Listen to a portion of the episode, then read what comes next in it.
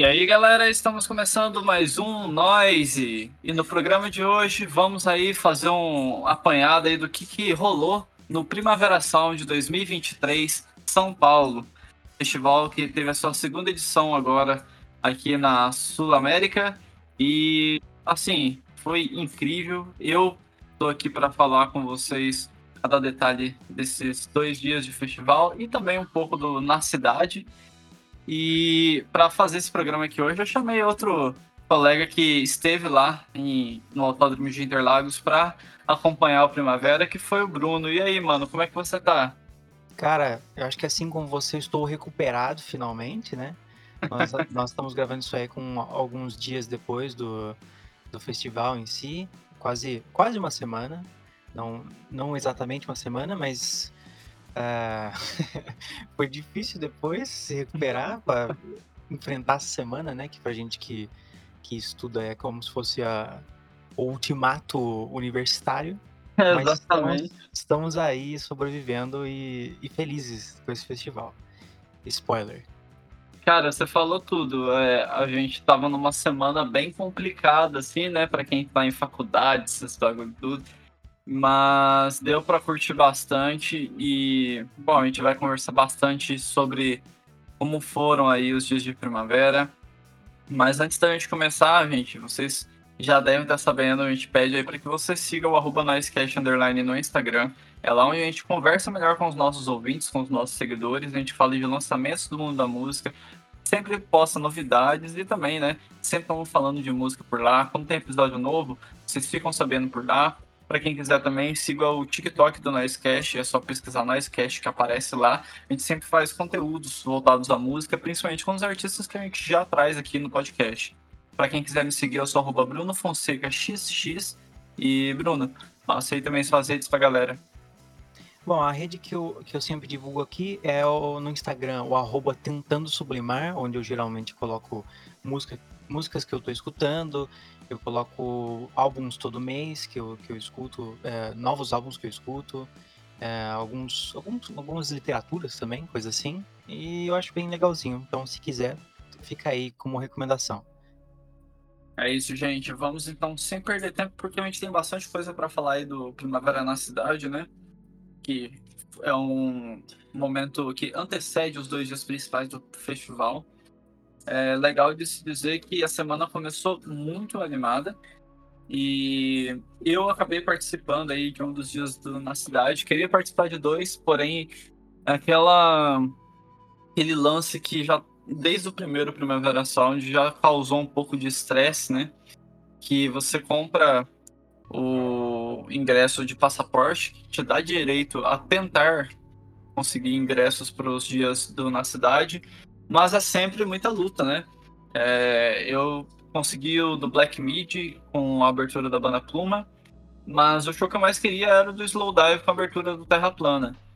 Porém, olha, era meio-dia e três, três minutos depois que tinha aberto a retirada de ingressos e eu já não conseguia do Slowdive. Tava impossível você conseguir de quase todos. É, e foi o que eu falei, meio de três. Eu consegui do Black Mid meio de quatro e mesmo assim, ele oferece dois ingressos para quem compra o passaporte, né? Eu colocava um, dava certo. Colocava dois, estava esgotado. Colocava um, dava certo, dois esgotado. Acabei pegando só um ingresso porque é o que dava. Era melhor do que ficar sem nada e ficar tentando lá, né? Então eu acho que é uma coisa que eles ainda precisam pensar melhor em como fazer é, esse na cidade, na questão de ingressos, porque realmente é complicado.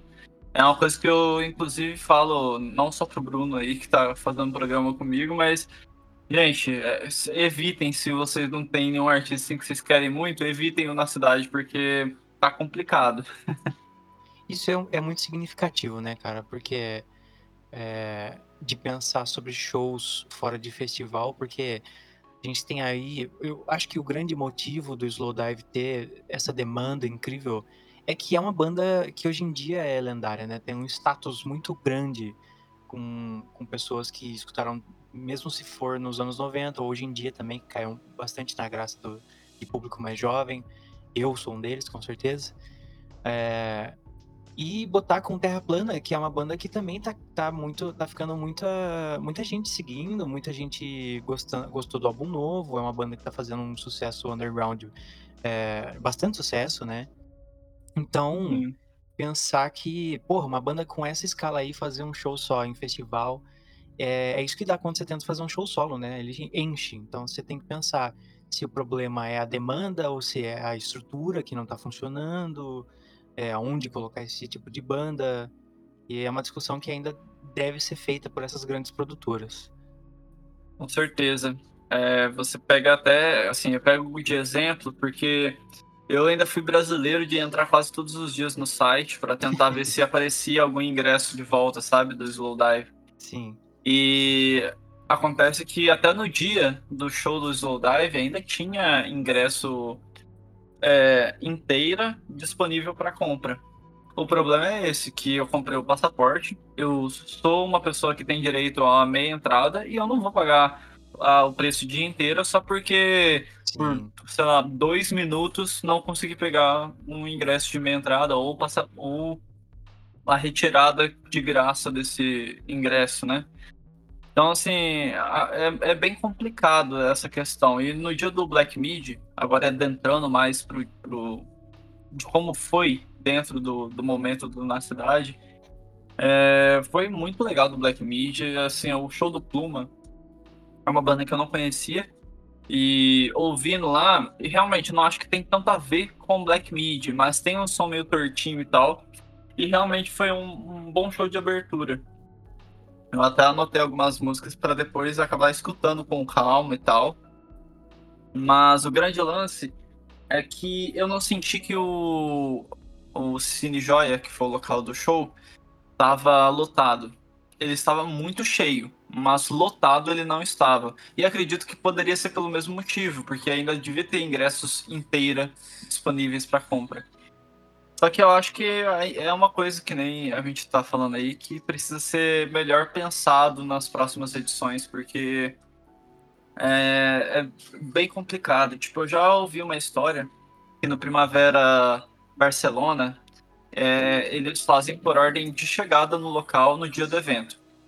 Tipo, a partir da uma hora da tarde, o local abre a fila de espera e aí, se você é uma das pessoas que cabem na lotação da casa e o show começa, sei lá, 6 horas da tarde, você chegar às 5 horas, ainda tem gente, tem como você ficar na fila, beleza. É, se você chegar às 5 e meia e tiver lá o cara da casa no final falar, ó, já esgotou, só daqui pra, pra antes que entra. Aí você simplesmente vai embora pra sua casa. Aí tudo bem, tem aquele negócio de demanda, com certeza, vai um monte de gente antes e tudo mais. Mas eu acho que assim é um pouco mais justo e não tem ingresso a ser comercializado, é só pessoas que comprou o passaporte. Então é algo que talvez poderia ser pensado de tentar fazer parecido. Nossa, é muito diferente, mano. Putz. É. A, a questão que eu falo é exatamente que não, não tem compra de ingresso, né? Você só retira ou vai assistir o show. Sim, sim. Mas, enfim, a gente sabe que por dentro dessas coisas pode ter mais empecilhos, mas aí também já não é uma coisa que a gente pode ficar conversando sem saber exatamente o que é, né? A gente só, só fala do que a gente tá vendo. é. Meros espectadores. Exatamente. E, cara, agora vamos então, né, realmente falar aí dos dois dias principais da Primavera Sound de São Paulo. É, bom, o Bruno só teve presente no domingo. Eu fui sábado e domingo nos dias de festival. Guerreiro. E, e assim, são várias mudanças que tivemos, né? Primeiramente, que agora foi no Autódromo de Interlagos, estava uma grande expectativa, porque o Lollapalooza sempre fez lá, e o Town foi lá, só que eles não utilizaram todo o espaço que o Lola normalmente usa. Aí agora o Primavera Sound foi lá, fez evento também no autódromo e, assim como os outros festivais, fez a sua própria identidade lá dentro, né? Pegou um espaço diferente, montou o palco em posições diferentes. Tivemos quatro palcos, né? Sendo três deles os que tinham as principais atrações. E o evento começava meio-dia e ia até 11 horas da noite, meia-noite, enfim. E vou já puxar falando de sábado, porque só tem eu para falar mesmo disso. É, eu acabei chegando um pouco antes das duas horas, então eu peguei logo a entrada da banda off e eu ainda assim consegui andar pelo festival antes de ir direto para o palco Barcelona, que é onde eles se apresentavam, né? E, cara, eu preciso dizer que na mesma hora que eu tava entrando, eu já estava ficando bem surpreso e feliz, porque aparentemente eles tinham dividido bem as coisas do dentro lá do, do espaço, né?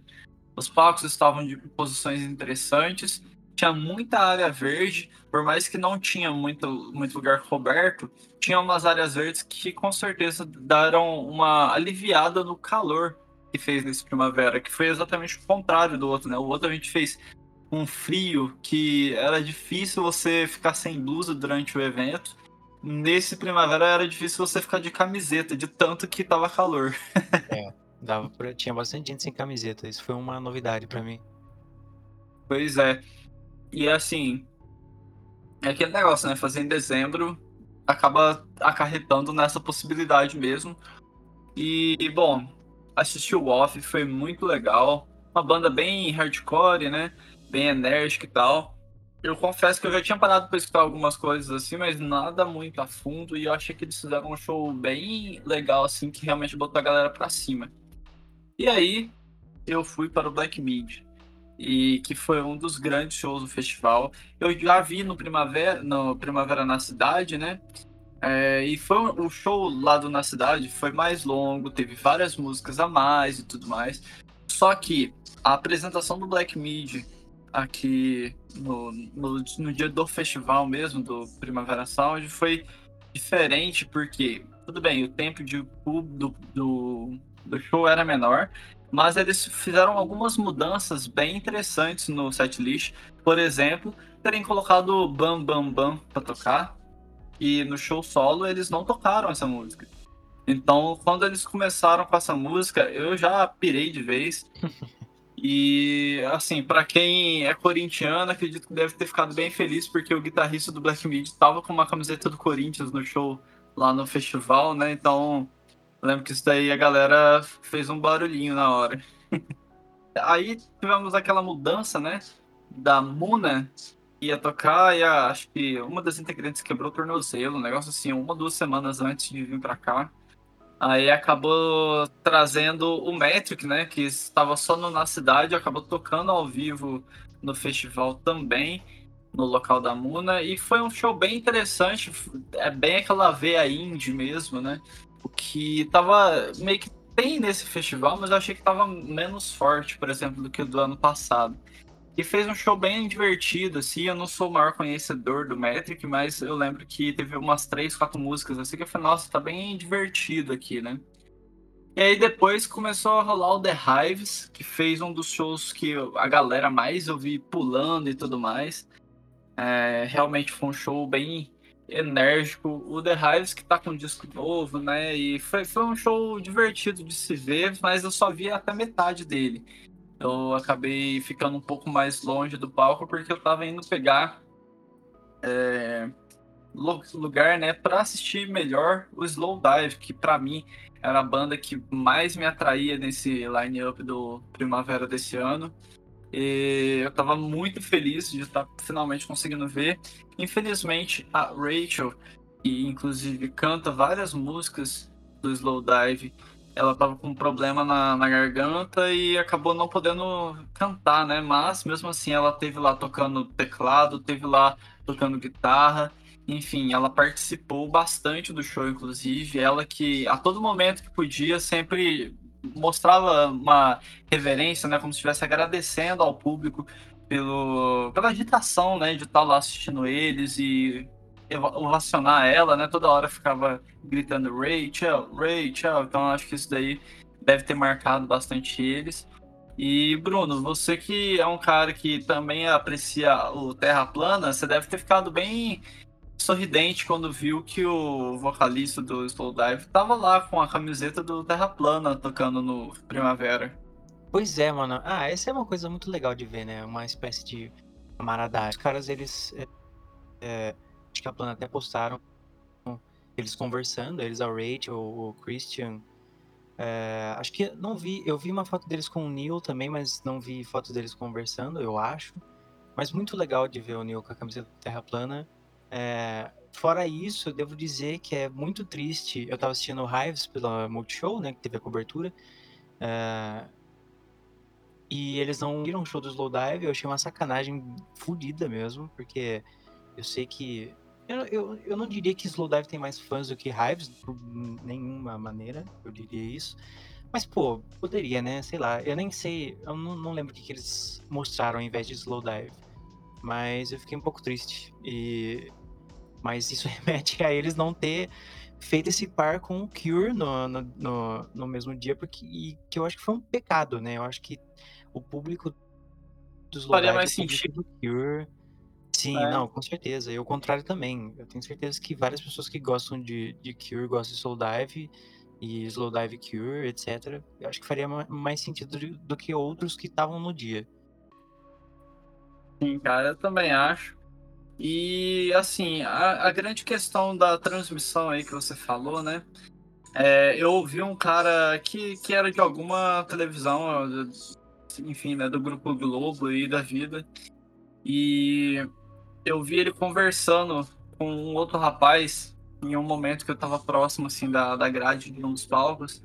E pelo que eu entendi, é, o palco São Paulo ele era um pouco mais afastado do palco Barcelona e palco Corona. E parece que os sinais de televisão não conseguiam captar bem para conseguir a transmissão desse palco.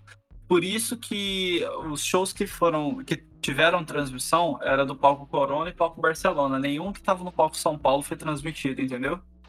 Hum, sim. Acho que foi é, CSS, né? Que transmitiram. É. Foi cansei de ser sexy que acabou sendo transmitido. E, mas assim, eu nem acho. Assim, para quem tá lá no festival, né? É, eu acredito que nem deve ter achado ruim, porque se vocês puxarem os horários, Cansei de Ser Sexy estava quase no mesmo horário que o Slowdive.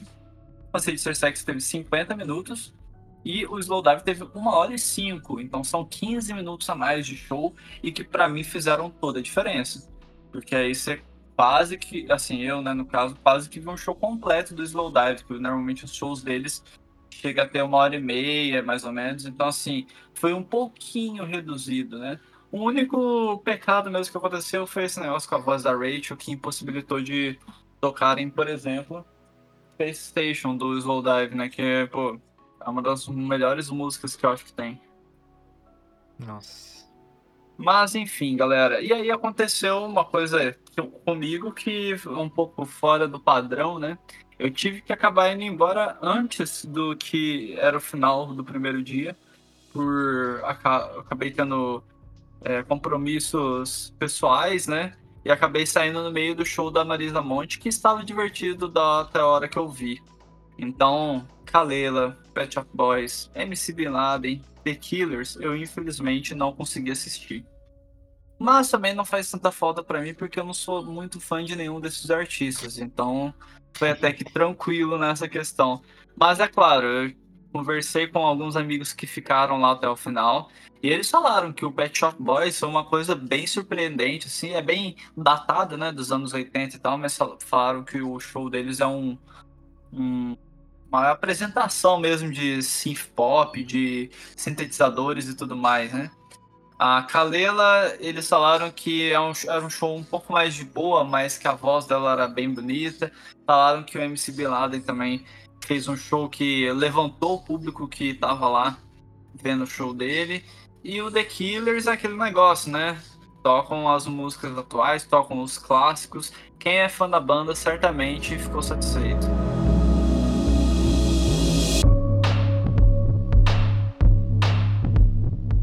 Agora então vamos falar do segundo dia do Primavera Sound de 2023 São Paulo, que é o dia que o Bruno Barreta e eu estivemos lá desde o início do festival. O Bruno, você chegou até mais cedo que eu, né, cara? Você conseguiu ainda pegar o primeiro show do dia. Cara, eu cheguei muito cedo, eu fiquei até um pouco surpreso, viu? Uh, eu fui de van, né, uma excursãozinha assim, e a gen eh, teve até um problema no meio do caminho, que uma das vans deu um problema, então eu pensei que eu ia chegar atrasado, mas acabei chegando basicamente meio-dia e 20, mais ou menos, alguma coisa assim. Eh, assim, pra mim, primeiras impressões, eh, eu nunca tinha ido lá no autódromo, né, então esse foi uma primeira pra mim, não fui nenhum Lollapalooza, não posso dizer a diferença, acho que você pode dizer um pouco mais categoricamente do que eu. É muito surpreendente, cara. Eu acho que, que em questão de organização, que era a maior dúvida nossa, né, que foi no, no do ano passado, que foi esse oásis singular, foi bem, foi bem bom, foi bem organizado, né? Teve toda essa questão nas semanas anteriores, teve aquela, aquela morte no show da, é, e o que mostra um pouco, né, que se precisa que alguém morra para alguém ter esse tipo de preocupação. No caso, eu estou me referindo a esses postinhos que tinham de água, né? Eles distribuíram água bastante. É, tinha as estações lá para você é, colocar protetor solar. Isso foi bem legal, mas infelizmente as circunstâncias, o contexto inteiro é muito triste, muito melancólico e terrível. Mas mas cheguei lá cedo, foi bem legal, consegui pegar o, o show da Sofia Chablau. Acho que você não chegou a, a chegar a tempo, né, de ver esse show, né? Cara, na verdade, eu cheguei lá, ela tava nas últimas três músicas do, do show. Então, eu até peguei a Segredo, que foi a última música dela to tocando lá.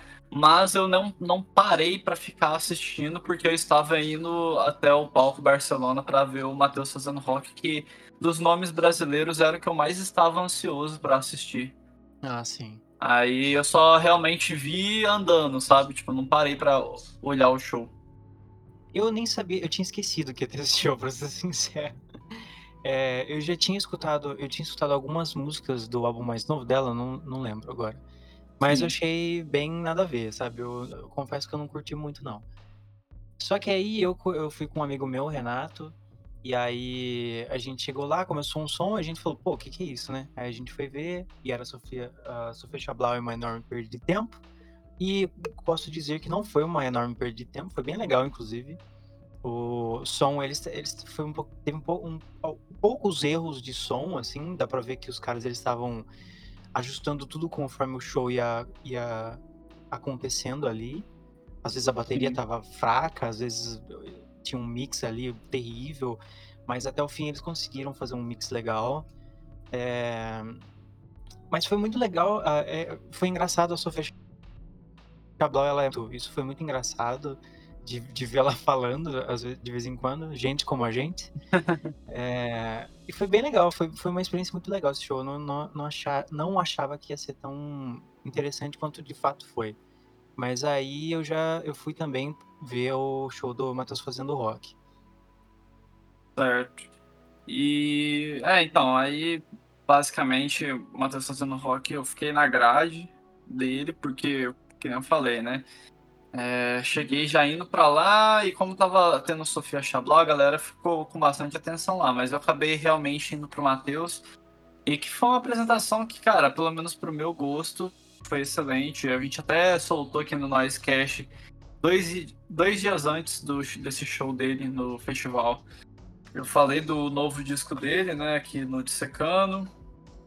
E, pô, é aquele show que mistura vários gêneros, cara. Lógico que o rock é o principal, mas a gente vê músicas com uma influência maior do reggae, do rap, do até uma parte meio jazz assim, com os metais e tal, que é bem interessante. Mas também tivemos, acho que como principal de influência além do rock foi o funk. Acho que eles colocaram umas batidas em algumas músicas ali que realmente fizeram a diferença assim. É um som bem original, na minha opinião, que o Matheus tenta trazer e pô, eu fiquei muito satisfeito muito feliz porque Logo, tem uma música que eu gosto muito dele que eu não sabia nem que se ele tocava ou não. Porque nos shows que eu fui dele já solo, ele não tinha tocado ela ainda. E aí chegou lá, foi logo a segunda música. Tipo, fiquei em êxtase nesse momento, assim. Enfim, foi um show que realmente, para quem chegou cedo lá, acho que deve ter gostado bastante.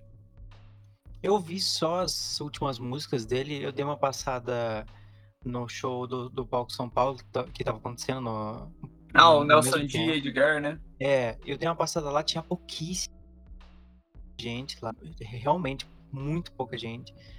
É, o som em si, putz, cara, eu não sei dizer, assim, acho que, não sei se não é meu gosto, ou sei lá, mas assim que eu, que eu, eu fiquei por umas duas músicas lá, aí eu, eu falei, bom, eu acho que eu vou passar no Matheus fazendo rock, porque eu sei que pode ser, pode ser muito bom. Eu acabei gostando, tô, tô considerando escutar esse álbum aí, né, eu preciso ter um, quando eu tiver um tempinho de sobra eu vou escutar, porque acabou sendo legal, foi legal a presença de palco dele, toda a maneira que tava o tipo dançarinos e outras pessoas também cantando junto com ele.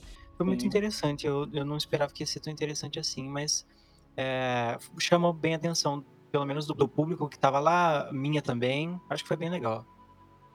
Sim, é verdade. Ele, ele coloca três dançarinos ali para participar, assim, meio que da apresentação, né? E realmente faz uma diferença. E, cara, aí a gente já entra de novo nos artistas internacionais, né?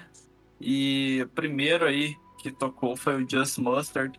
Não era nem duas horas da tarde, a gente tava, tava vendo uma apresentação de noise com influências pós-punk e rock alternativo. Mas agora eu deixo com você, Barreto. O que, que você achou lá do Just Mustard? Cara, esse era um dos shows que eu mais estava animado para ver, viu? Porque fazendo essa, essa iniciação, esse intensivão pro Primavera, esse era uma banda que eu não que eu nunca tinha ouvido falar. Eu sei que eles estavam fazendo tour com o The Cure, ainda estão, na verdade, faz um tempo. É, até teria o Twilight Series também, que também está fazendo tour com The Cure, mas eles não, não puderam vir para cá por algumas questões. Mas eu escutei o Just Monster e eu gostei demais, e esse era um show que eu queria muito ver. Assim, eu todas essas minhas necessidades satisfeitas plenamente, porque foi um show incrível e muito barulhento.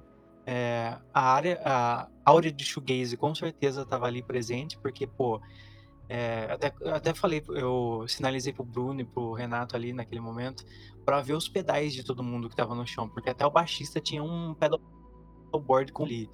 E em vários momentos dos shows dava para ver que os caras eles ficavam grudados vendo o pedal, abaixando e mexendo e coisa assim.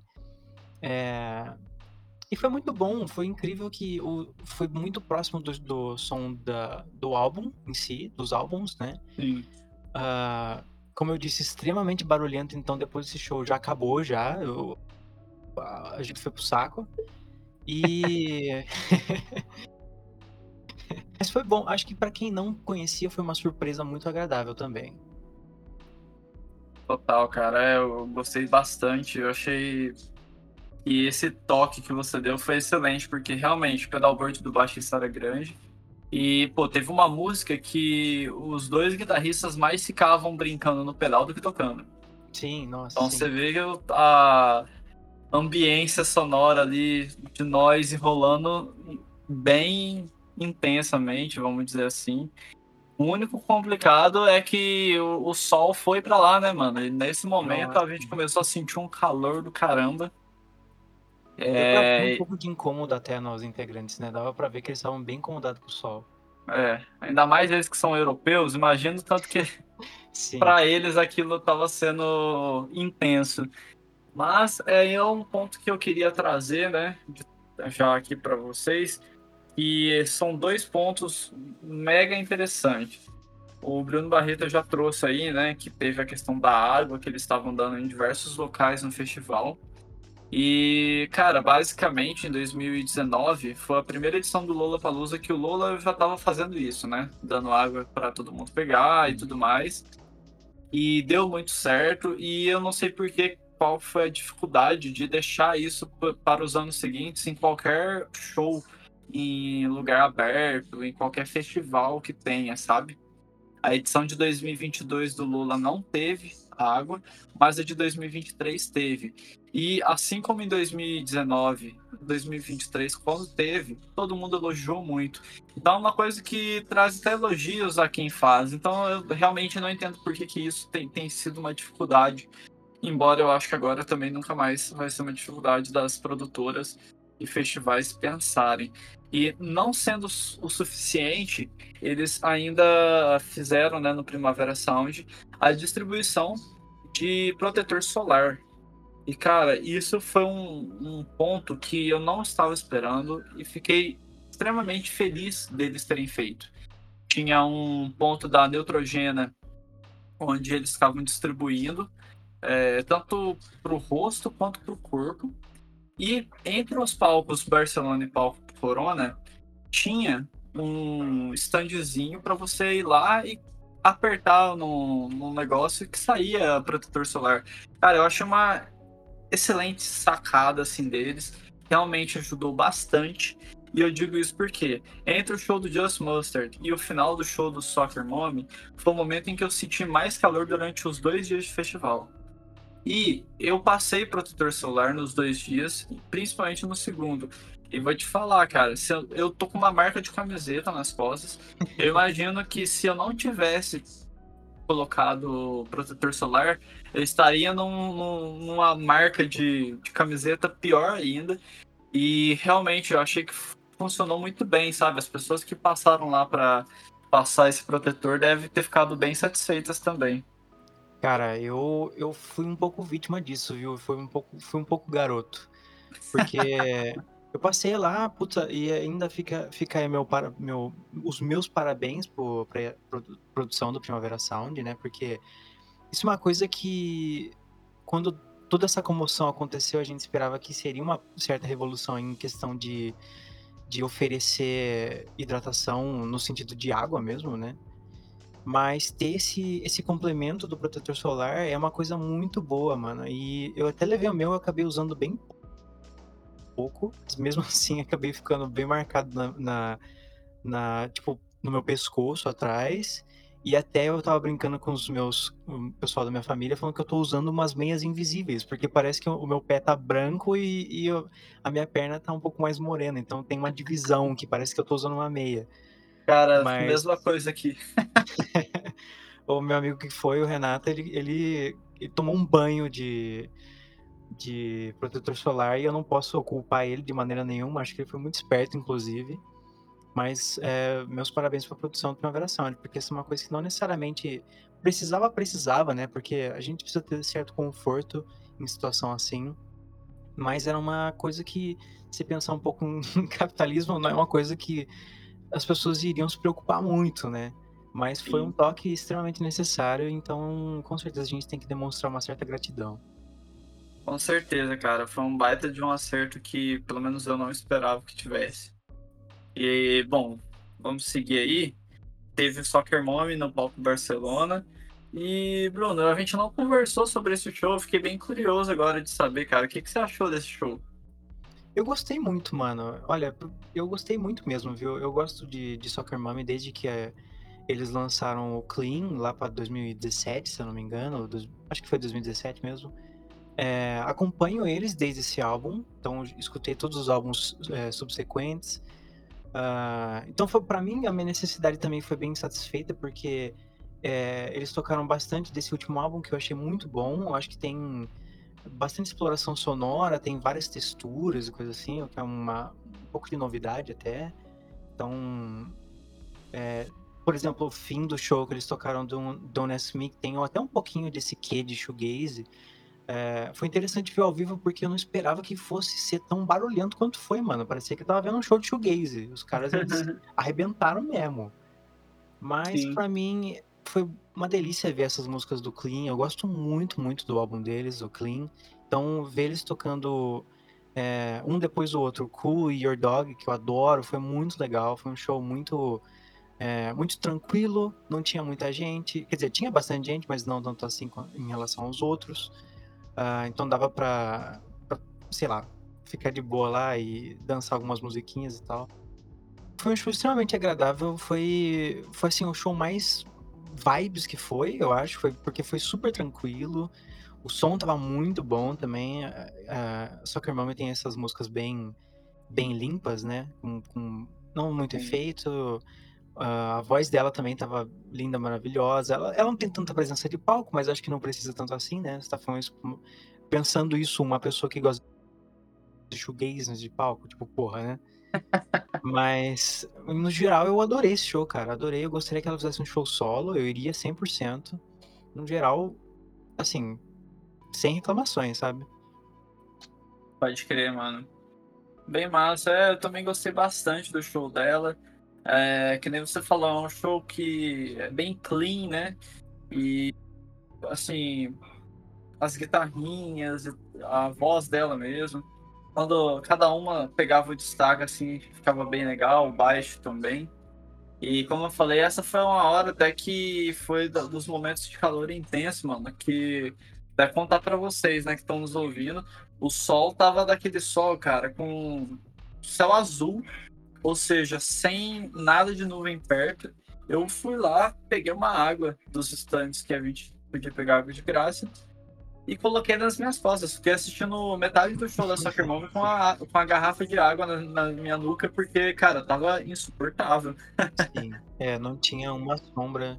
Ah, então, aí fui, mas foi bem divertido, cara. Foi um show que eu fiquei bem feliz, assim, do Primavera ter, ter trago aí pro, pra, essa, pra essa edição. Acho que pros, pras pessoas que gostam de música alternativa, certamente se divertiram. E foi que nem o Barreta falou, essa hora ainda não estava cheio de verdade o festival, né? Assim como no primeiro dia. Deu umas quatro horas da tarde aí que realmente a gente foi sentindo que o festival estava ficando bem cheio. Sim.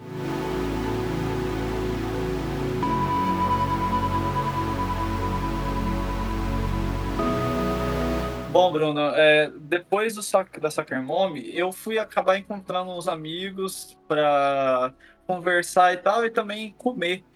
Porque depois da, daquele horário ali, eu sabia que ia ser difícil eu acabar parando para me alimentar. Então, aí já fico mais com você, cara. O que, que você fez depois que saiu do Soccer Mom? Porque foi a hora que a gente meio que se separou, né? Sim, cara. Olha, eu. Essa foi engraçado que eu acho que eu tô começando a ter um.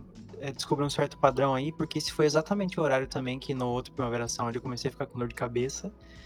Então, eu não lembro se eu fui comer antes ou depois do show que eu fui assistir, depois do Soccer Mommy, que foi o Ela Matou a um Polícia Motorizado. Que, assim, para mim, eu até acho que. Eu não lembro se. A gente chegou a conversar, mas eu não lembro se era em gravação ou não. Eu, você e o Victor. Sobre, um pouco sobre essa banda. E para mim, assim, eu não, não ligo nada, assim, pra essa banda, pra ser bem sincero, sabe? Eu queria saber se, se qual a sua relação com essa banda. Cara, é, eu já ouvi algumas coisas e tal, mas eu nunca fui muito fã, não. Tem até uma música deles que chama Mais e ou Menos Bem, um negócio assim, e que ela eu gosto, mas nem foi por culpa deles que eu acabei gostando, é porque tem um cara que chama Chuck Hipólito que ele fez uma ah, versão em português dessa música, aí eu acabei conhecendo, mas assim, tanto que nesse momento foi o horário que eu fiquei indo encontrar amigo, que eu troquei ideia, que eu sentei na, naquelas partes de grama que colocaram sintética né, no, no festival. Fiquei curtindo o show sentado, comendo. Aí eu via só pelo telão, no caso, a banda. Então foi um show que eu não prestei tanta atenção assim, mas foi ok, nada de demais.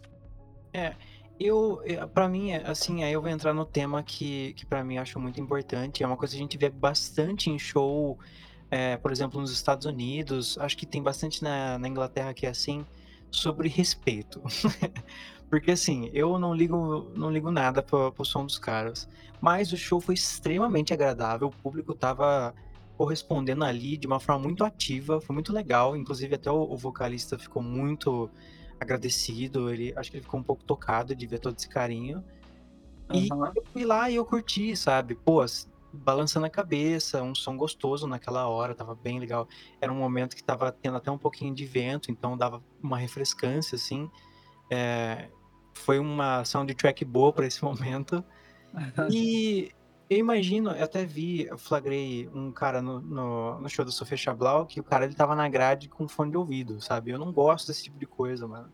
Porque eu acho que se você vai num festival pra ver um, um bando de gente, você tem que ir lá e assistir, no mínimo, sabe?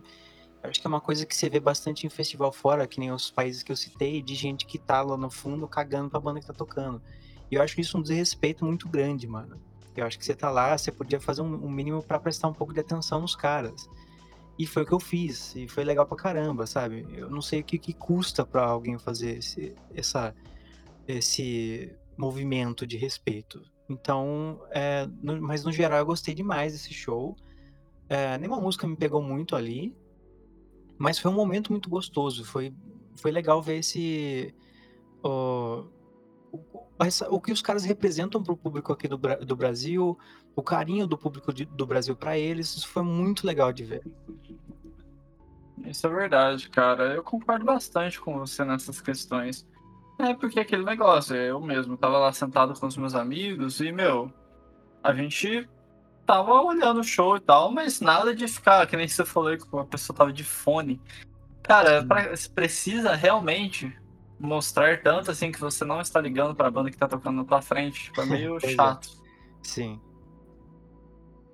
Enfim, né, cara? E aí, depois teve a Marina Senna, né? Eu confesso que eu, na hora que tava quase acabando o show dela, eu tava indo pegar lugar para ver o show do Beck. Então não é um show que eu prestei atenção assim para poder falar alguma coisa. Ah, eu também não, pra, pra ser sincero, eu não ligo, não ligo muito pra ela, não. É, eu fui. Acho que essa foi a hora que eu fui comer alguma coisa. Acho que eu fui comer, tipo, antes e depois do show do, do Matou, do El Matou. Uhum. É, mas essa foi a hora também que eu usei um pouco para ficar. para descansar um pouco, porque eu já tava sentindo um pouco desgastado. Eu sabia que eu ia ter que poupar um pouco de energia pros shows que vieram depois, porque são shows que demandam bastante energia. É, mas já me preparando pro back também, eu fui lá pro palco. Qual palco foi? O palco Corona, né? Foi um dos palcos maiores de lá. É, fiquei basicamente entre o, o, palco Corona e o Barcelona, porque. É, que aí são os próximos, os próximos shows, né? O do Beck e do Bad Religion. Uh, e é isso aí eu vou falar, né? É, acho que não sei se, se em outras experiências no autódromo para você foi do mesmo jeito, mas eu fiquei. Achei muito interessante o jeito que, que os palcos foram divididos em questão de distância, porque eu, eu achei que ia ser um pouco ruim, para ser sincero. É, porque parece que eles estão muito perto, mas eles não estão, na verdade. É, a gente chegou a comentar um pouco disso, né? Que realmente, pelo mapa, parecia que estava meio próximo demais, mas quando chegou lá, a gente viu que estava bem distribuído. Sim, eu fui. Teve algum show que eu fui do palco São Paulo pro, pro Barcelona. E aí só aquela viradinha ali, cara, bloqueou todo o som. Foi um negócio que parecia magia. Foi muito estranho. Mas Verdade. era assim, dependendo da hora e tal, é, dependendo dos shows que iam acontecer, você podia ficar bem no meio caminho entre o palco Corona e o palco Barcelona. Então, tipo, às vezes era só você virar de costas para assistir outro show, sabe? Era muito doido isso aí, cara. Então, basicamente, o show do Beck em si, até já entrando um pouco já nessa, nessa parte, eu assisti bem perto do palco Barcelona, mas eu assisti o, o show do Beck uh, nessa, nessa metadinha de caminho aí. Pode crer, cara. É, bom, a minha parte do Beck em si, eu assisti ele de um lugar muito bom mesmo. Acho que foi o show dos principais assim, que eu consegui assistir mais de perto. E, cara, foi muito divertido. Eu ouço Beck desde quando, mano, eu tinha uns 14, 15 anos, eu já conhecia graças à MTV. Hum. então, assim, mais da metade do show só, eram músicas que eu já ouvia bastante e tal. E, cara, quando ele meteu uma sequência lá no final, pô, tocar Loser, que eu pulei que nem um, um condenado e depois Where Is That foi assim momentos excelentes mesmo do festival para mim. Eu adorei demais esses momentos e pô, eu acho que o Beck fez um show muito legal. É até interessante dizer, né, que o Beck é um artista que aqui no Brasil ele tem certo público. E aí ele contou lá no meio do jogo que fazia 11 anos que ele não tocava no Brasil. Eu fiquei muito surpreso, não esperava, não sabia que tinha tanto tempo assim que ele não tocava no Brasil. E foi bem divertido. Ele é, conversa bastante assim no meio do show, né? E fez um show bem pra cima, bem, bem show de festival mesmo, eu diria. Sim, nossa, sim. E aí, depois disso, eu acabei tendo que ir recuperar um pouco das energias. acabei indo beber água, fui lá, peguei uma balinha do TikTok, né? Tava, tava, inclusive, é até legal de citar isso, né? No primeiro dia do, do, do Primavera Sound desse ano, não estavam dando TikTok lá para todo mundo que passava, não.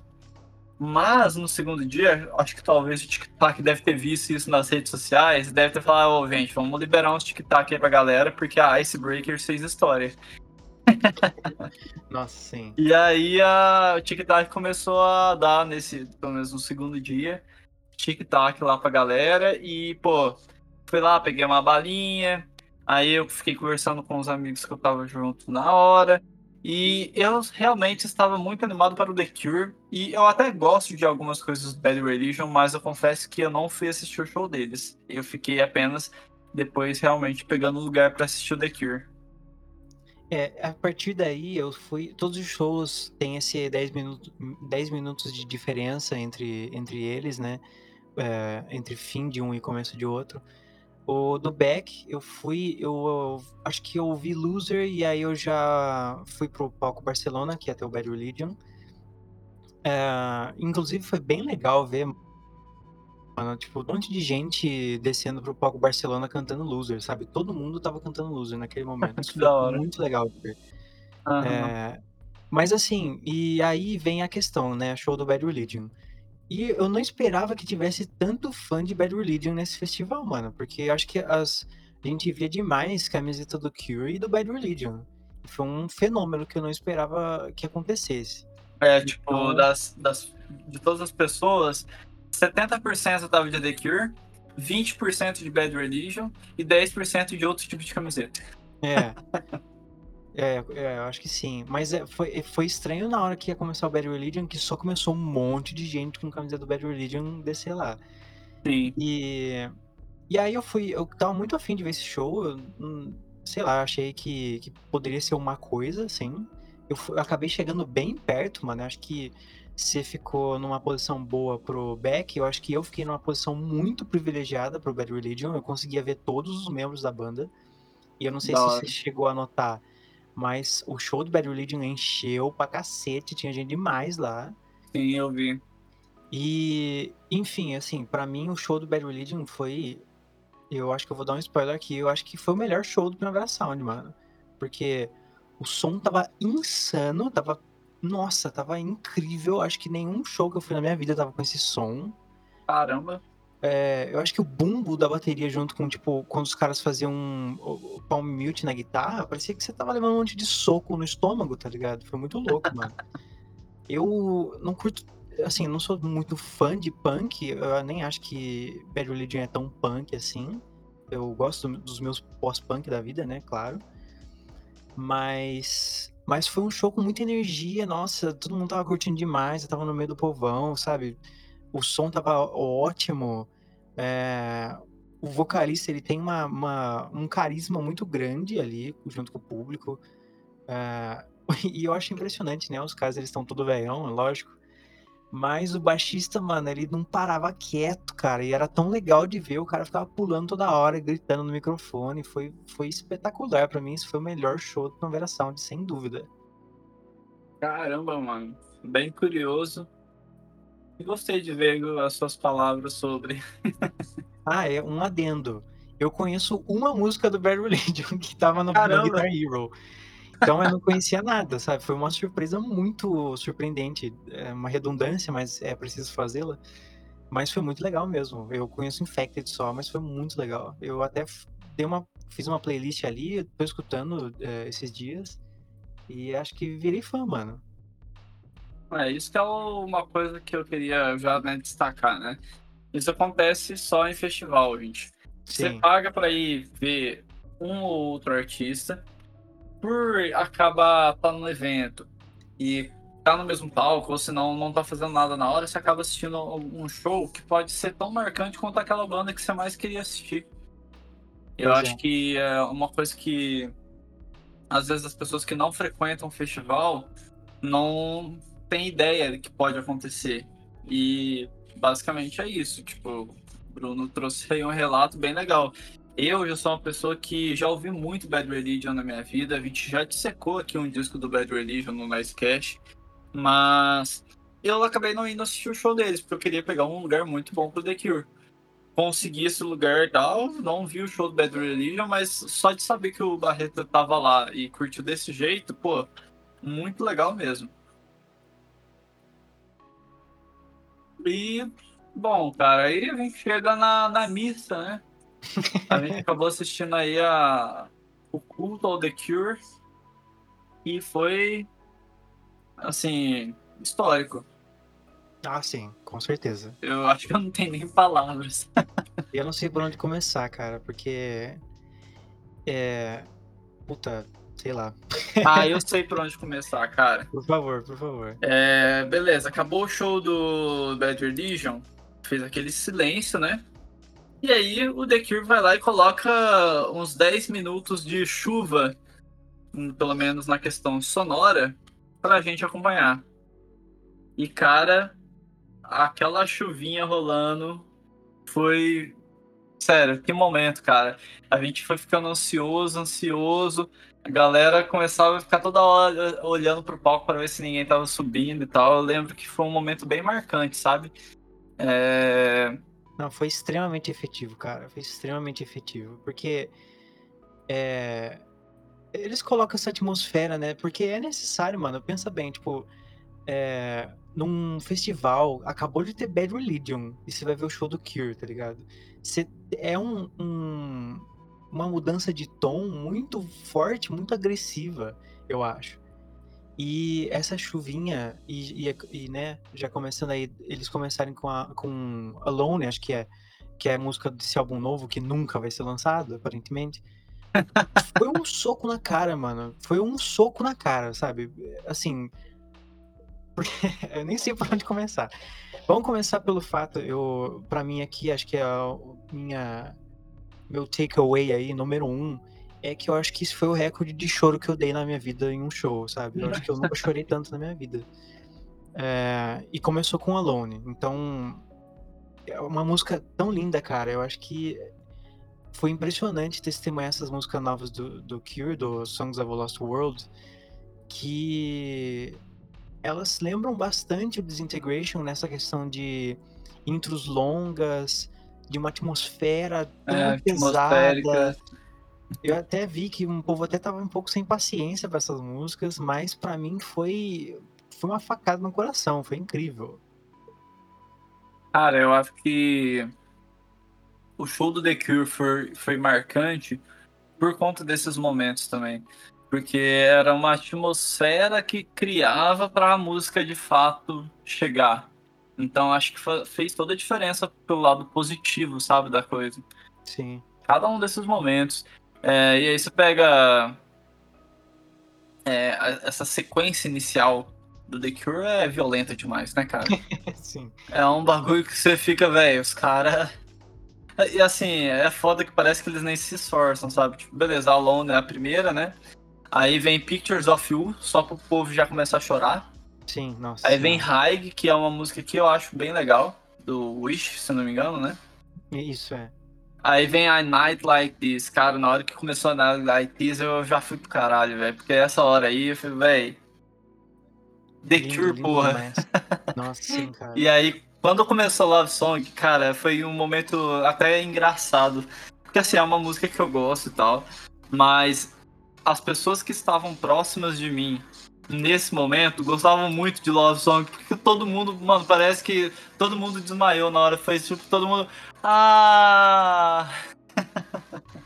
foi muito longo, né? O setlist foi é muito, muito longo. Então teve vários momentos que, tipo, todo mundo ficava, meu Deus! É. Mas esse foi o primeiro deles. Foi muito legal ver todo mundo cantando. Essa é uma, essa é uma das músicas que todo mundo sabe a letra e todo mundo conhece. Que nem a gente falou no nosso dissecando do Disintegration. Vai, assistir, vai escutar, assistir não, né? é, assim. Teve alguns momentos muito assim, mas é que Love Song foi o primeiro que, tipo, a galera do, perto de mim, tipo, foi catártico, sabe? Todo mundo. Ah! e, cara, uma coisa bem legal é que fazia tempo que não acontecia comigo, né? Eu gosto de bandas de todas as épocas e tal, mas eu confesso que ultimamente eu só tava indo em show de bandas dos anos 90 pra frente. Então, ir num show do The Cure, por mais que seja num festival, foi um momento muito marcante de diferente para mim, porque tinha muita gente mais velha também no, no público. Tipo, eu assisti um, um show de um lugar que na minha frente tava um casal que parecia ter tipo uns 45 anos, sabe? Sim. E aí você via a mulher que era um pouco mais velhinha, assim, ela ia lá e colocava pra gravar uma música clássica deles, assim, eu fiquei, caramba, mano, imagina que, que doideira isso, né? Tipo, não é uma coisa que pessoas de 45 anos têm, igual pessoas de 25, 30, de ir em show toda hora, de ir em festival toda hora. Então eu fiquei olhando e falei, ah, que gracinha, né? Os, os velhinhos gostando da- das bandas da época deles. E eu tô muito acostumado, mano, porque a maioria dos shows que eu vou é esse, eu chamo de shows legado, né? Porque Ah, é show sim. de banda velha mesmo. Porra, eu vou no show do Paul McCartney amanhã. Ah, que Então- legal, você vai estar lá. Eu vou. É, e vai ter gente velha pra caralho, com certeza. Porque, cara, é, é uma diferença tão grande de público mais velho com público novo, porque eu acho que. Eu não sei, o povo, ele. Acho que os jovens, eles têm um pouco mais de vontade de se mexer um pouco, Uhum. estão naquela. sentindo bastante o som. Eu acho que um- o povo um pouco mais velho eh, fica um pouco consciente do que tá acontecendo aquilo no momento. Consciente de, tipo, as pessoas em volta. Eu sei que bastante gente fica incomodada de de estar todo mundo muito perto. Mas é um show. O The Cure é muito grande, sabe? Porra, teve um. tinha muita gente lá, mano. Então Muita mesmo. eu, eu vi várias pessoas indo embora no show do The Cure. Porque eu acho que é, várias pessoas foram lá por essas músicas, que nem Love Song. E quando começa essas músicas mais novas, ou até mesmo Pictures of You e o Disintegration, que, que tem uma intro muito longa antes de começar a voz, é um povo que tá mais acostumado a prestar atenção no vocal, eles ficam um pouco entediados, mano. E eu acho isso inacreditável, sabe? Verdade. Tudo bem que, tipo, criança hoje em dia tem a, a atenção terrível por causa de TikTok, internet, o cacete, mas eu acho que pessoas mais velhas também são um pouco assim, só que é uma outra natureza completamente diferente mesmo, sabe? E eu fico um pouco Entendi. incomodado com isso. Mas, é, assim, show é o show, eu tô lá pra ver o show, e é isso aí. Cara, assim, e, pô, agora que você falou isso, é, me veio até um. despertou um pouco de curiosidade, né? É, você assistiu o show mais do lado esquerdo, né? Sim, sim. Ah, sim, eu assisti mais do lado direito. E exatamente pelo motivo de pensar assim, bom, vai acabar o show do Bad Religion, quem tá lá no show do Bad Religion vai subir pro The Cure, Ah, com certeza vai pro lado esquerdo. Então acho que do lado direito vai, vou ficar um pouco mais acomodado, assim, vai ficar mais tranquilo e eu ainda vou conseguir um lugar melhor. E foi de fato o que aconteceu. E, cara, é, lá onde eu tava ninguém saiu, cara. E teve, acho que só agora que eu lembrei, que teve uma família que estava assistindo o show.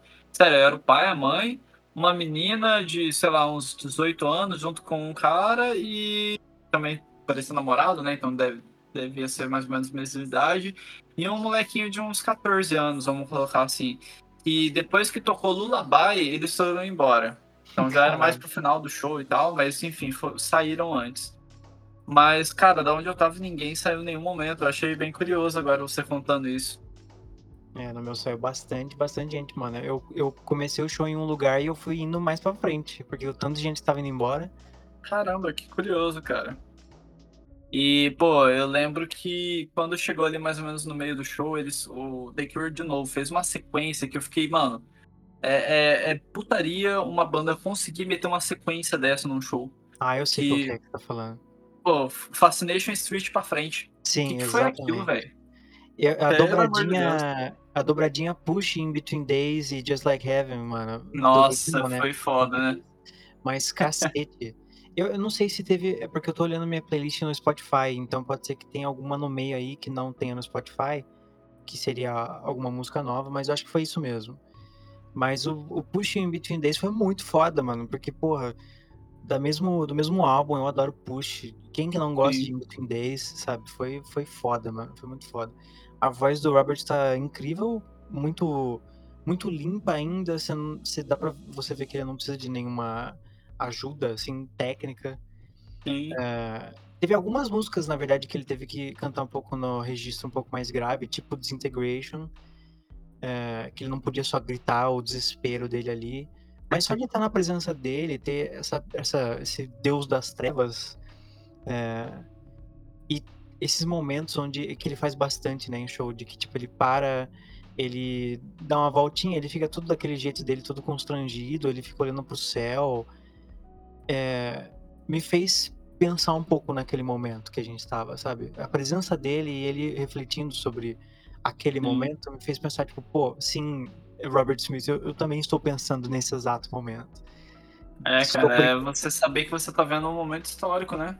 Sim, é. Pô, e pensar que pode ser que seja a última vez, né? Sei lá, eu não sei se. Não sei o que, que vai acontecer, as cenas dos próximos capítulos. Pois é, cara, mas com certeza acho que talvez um show tão longo assim, talvez não aconteça futuramente, porque realmente os, os caras são tão velhos. É. Mas, enfim, de qualquer forma, cara, aí essa sequência, eu vou até falar aqui, ó. Fascination Switch Push, In Between Days, Just Like Heaven, At Night, Play for Today, A Force, Shock, Shake Dog Shake, From the Edge of, of the Deep Green Sea e End Song. Cara, essa sequência eu lembro que eu olhava assim pro meu amigo Nicolas que tava comigo, e eu, eu ficava, cara, eu não tô acreditando, olha essa sequência. Sim, cara. E, inclusive, foi um, um ponto aí que é bem relevante, é eles meterem a trinca do 17 Seconds, né? Em seguida, At Night, Play for Today e a Forest. Isso daí foi muito marcante. Sim, Embora a gente goste da época trevosa deles e eles não terem tocado nenhuma do Pornography, foi bem chato, eles meterem três do 70 Seconds na sequência foi muito marcante.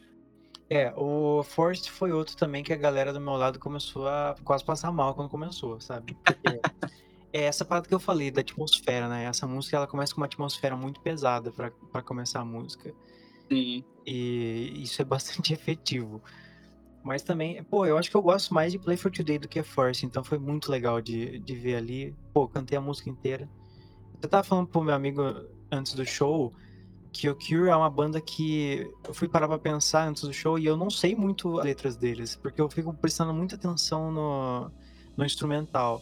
Então são raras as músicas que eu sei a, a letra inteira. Eu até, Sim. eu, a gente já comentou bastante sobre como eu queria que eles tocassem o Disintegration, e eles realmente tocaram. Mas eu pensei, putz, eu não sei a letra inteira pra cantar naquele momento, que merda, mano. Eu fiquei pensando, pô, eu vou decorar. Mas é, eu fui na, fui na vibe, eu sabia a maioria, mas deu no que deu. Pode crer, mano. É, e aí, tipo, beleza, depois teve o Encore e o Encore 2, né? E, Sim, cara, nesse Encore, o primeiro que teve, Charlotte Sometimes, também foi um momento bem marcante, assim. Eu lembro que uns caras mais velhos do meu lado lá começaram quase que a chorar nessa música. É sério, mano. E aí foi bem legal também que quando começou Plain Song, eu não sabia que Plain Song era tão amada pelos velhos, mano. É, te- é até engraçado. É, tipo, tinha umas.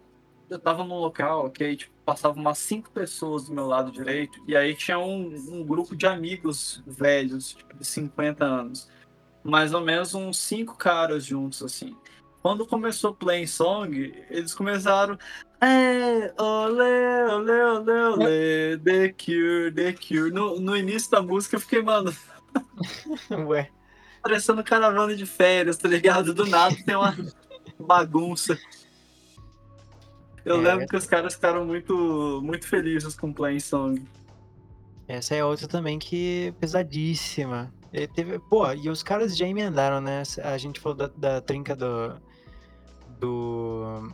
Do 17 Seconds e tem a trinca do Disintegration agora, né? Que foi o Plain Song, o Disintegration, que eu me debulhei, e Lullaby também, que também foi uma, uma que a galera participou bastante, né? E, é, pô, foi incrível demais. Eu diria que From the Edge of the Deep Green Sea, que é uma música que eu amo demais. A Force, Lullaby foram as três músicas assim que mais me quase fizeram chorar, sabe? Mas foi Just Like Heaven também. Nossa, enfim, cara, The Cure faz um show absurdo. E é legal de se trazer que o show que eles fizeram aqui no Brasil foi o maior show da, dessa turnê, hein? Eles estavam tocando 28 músicas, aqui no Brasil rolou 29, graças a eles terem tocado Hot Hot Hot. Sim. Precisava, na minha opinião, não precisava de Hot Hot Hot, né? Mas tudo bem. Não tem nada a ver com o restante do set, né? Mas tudo bem. É, eu acho que um pouquinho, é, sei lá, tipo, pegar o The Walk também, eu acho que tem, tem um pouco essa vibe. Com certeza o Why Can I Be You, né? Que eu me refiro a essa música como música, música do Mario Kart. Eu acho que é uma música que poderia estar no Mario Kart. É, essa, essa é a minha maior crítica no show do Cure. Então eu até vou falar aqui que, tipo, pra mim, é, principalmente esse álbum, o Kiss Me, eu não ligo muito, né? A gente gosta de Just Like Heaven, lógico. Mas, pô, se tem no seu catálogo Pornography, você não toca nenhuma música do Pornography e, e toca Hot Hot Hot, mano, e Why Can I Be You, sabe? Que pra mim é a música do Mario Kart, desculpa aí quem gosta. Mas eu achei uma mancada, cara. Você tem o 100 Years no seu catálogo e você vai tocar Hot, Hot, Hot, velho. Vai tomar no cu. A Night Like This, Stranger Day, meu Deus, cara. Puta que eu pariu, assim, até Cold, é... Hanging Garden deve ser muito foda ao vivo, cara. Porra, tocasse Hanging Garden, caralho. É. É foda, cara. Tem Doubt também do, do Fate, que seria, seria legal, enfim, né? Mas, assim, cara, acho que a gente saiu de lá bem satisfeito, né? Ah, com certeza. Foi, foi um grande momento, assim, da vida nosso. É, enfim, cara. E aí, depois daí, foi só realmente pegar o caminho pra casa.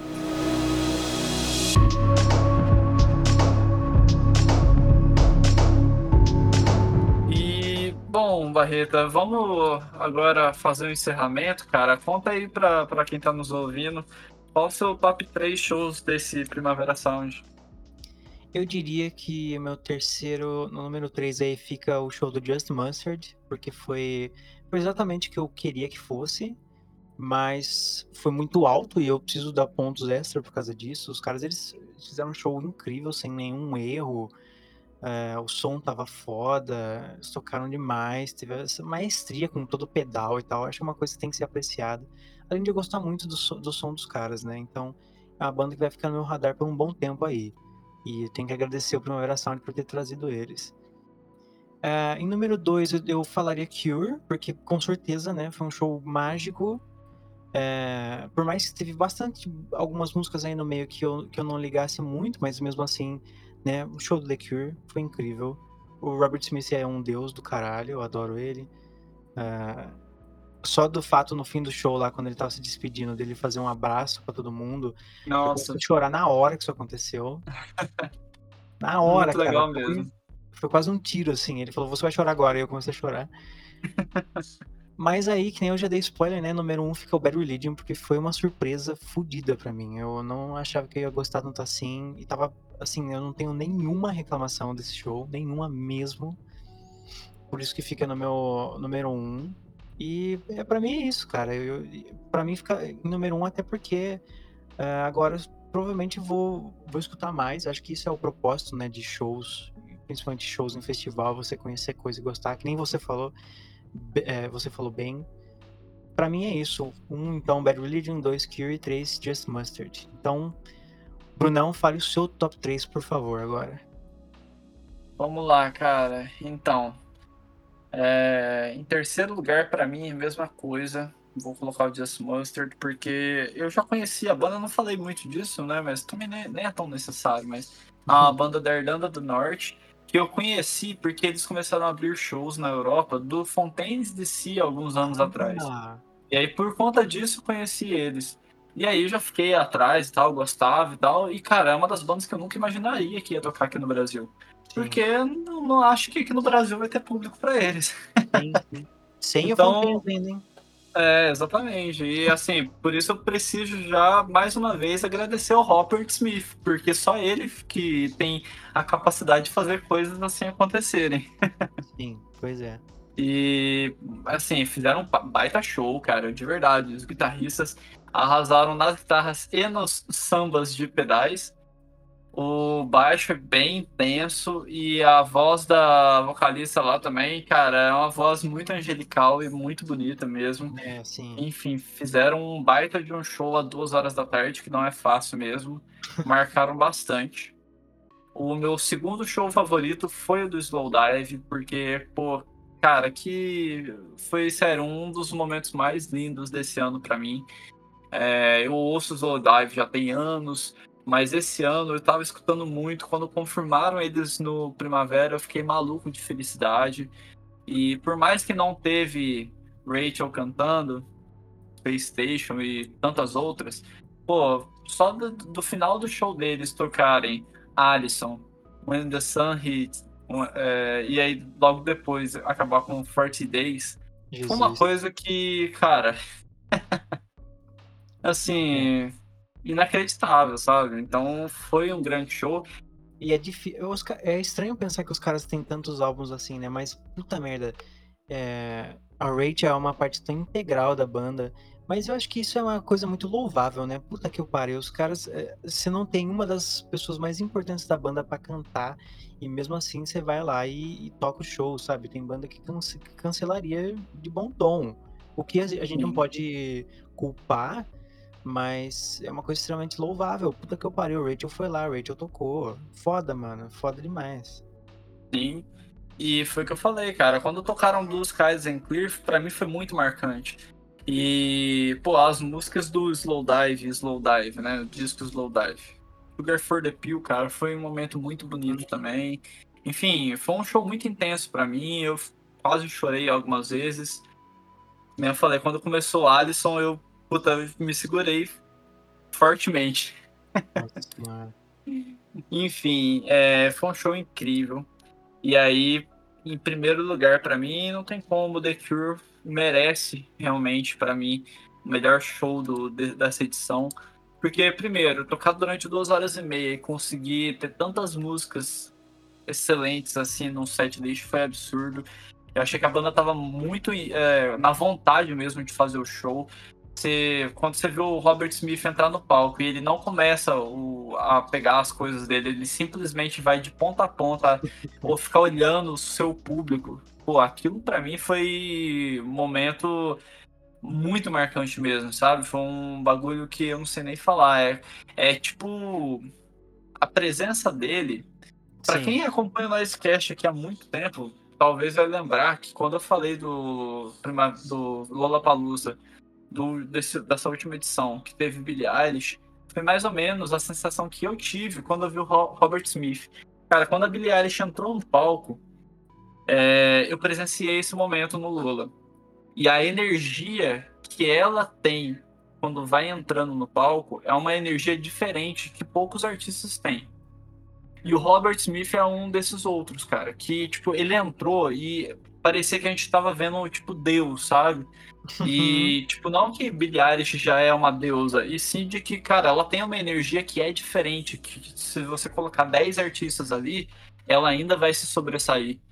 E é mais ou menos o que eu senti com o Robert Smith, cara. O público ficou, tipo, parecia que tava olhando o Papa, sabe? É, nossa. É, é, foi uma energia muito absurda e, pô, o show inteiro foi excelente. Preciso destacar aqui que a bateria e o, e a, e o baixo, né? estavam absurdos no show do The Cure. Tava, Sim. mano, sério, o, o, baixista, inclusive, mano, que inveja dele tocar por duas horas e meia do jeito que ele tava tocando. Com o baixo lá embaixo, com mais energia do que a gente, tudo. Sim, é, foi, foi legal também, assim, é lógico, né? O Simon Gallup, ele, ele é fantástico. O baixo dele é influente, tão influente quanto o Peter Hook, eu diria. Sim. E mas ver até tipo de ver os caras brincando assim de vez em quando, alguém com a guitarra encostar com encostar nele que tá tocando baixo, seja o Robert ele, seja o outro cara, acho que o nome dele é Gabriel, não lembro. Com ele ou os três juntos, sabe? Ver essa esse esse carisma dos três juntos e principalmente o Robert sozinho no palco é, é, é realmente por isso que eu, eu já concordei quando você falou a presença e eu tipo sim a presença. a presença do Robert Smith, sim. Porque é uma coisa. É muito estranho, cara. Mas é, é, é foda, ele é, ele é foda, sei lá, nem sei o que falar. É, eu acho que é mais ou menos o que vai acontecer de novo com você agora. Então, quando você for ver o povo, tipo, você vai ver um cara que, mano, é diferente. É, eu acho que é isso, né, mano? Que você falou da Billie Eilish também. Essa questão de, tipo, são pessoas muito importantes que estão aqui na minha frente. Isso é estranho. É. Você tá, pô, você tem um é bem diferente. Na sua, na sua, frente, sabe? Um cara. Ele. O cara fez tudo, mano. O Robert Smith também, que é um cara que não tem um que não gosta do Robert Smith. E a Billie Eilish, que, que também é um. Esse monolito na, na cultura moderna hoje em dia, sabe? É, é essa questão. Parece que você, literalmente tá vendo história dentro dos seus olhos, mano. Exatamente, cara. É, é assim, é, é, só você vendo na sua frente para você entender o que é essa sensação. Sim. Enfim, esse foi meu top 3. E, Bruno, foi muito legal esse primavera. É, a gente fica naquela expectativa para ano que vem, né? Sim, já começou Early Bird já. Muito estranho isso aí, mas tudo bem, né? Quem sabe a gente pode, pode se encontrar também nesse pro... Conseguiu se encontrar, foi muito legal. Finalmente isso acontecer. Espero que role outra, outra vez. Exatamente, cara. Bom, eu fiquei realmente bem feliz dessa edição. E é bem legal de trazer isso, né, mano? Que a gente conseguiu. A gente já conversou mil vezes, já fez vários programas e tal, mas a primeira vez que a gente se viu oficialmente, mesmo pessoalmente, foi lá no Primavera. Então, mais um momento marcante aí Sim. que o Primavera acabou nos proporcionando. Pois é, mano. Muito, edição muito especial em outros sentidos em relação ao outro, né? Mas mesmo assim especial. Com certeza, cara. Mas é isso, Barreto. Valeu aí pelo programa de hoje. E obrigado você que está nos ouvindo até agora. É, se você puder aí, avalie o Nicecast com cinco estrelas, é, compartilhe com os amigos. E agora, já vou deixar aqui, né, como um spoiler para para os nossos ouvintes. Os nossos próximos dois programas serão programas onde a gente vai falar dos melhores discos de 2023. Vai ter o programa falando sobre os discos brasileiros e vai ter o programa dos discos internacionais, que inclusive você, Bruno Barreta, vai estar tá aí. Me... Já, tô, já tá anotado, tudo anotado já. Olha aí, já tá tudo pronto aqui também. Enfim, a gente vai fazer a gravação aí desse programa que tá mega especial. Acho que todo mundo vai gostar bastante dos melhores discos de 2023. Então, bota aí o sininho também do Nicecast, caso você tenha essa opção na sua plataforma de áudio, porque você vai ser notificado quando tiver episódio novo no Nicecast. Valeu mesmo por hoje, Bruno. Valeu, mano. E é isso, galera. A gente, a gente vai se despedindo de vocês. Logo a gente volta com mais conteúdo aqui pelo Nicecast. Um abraço e fui!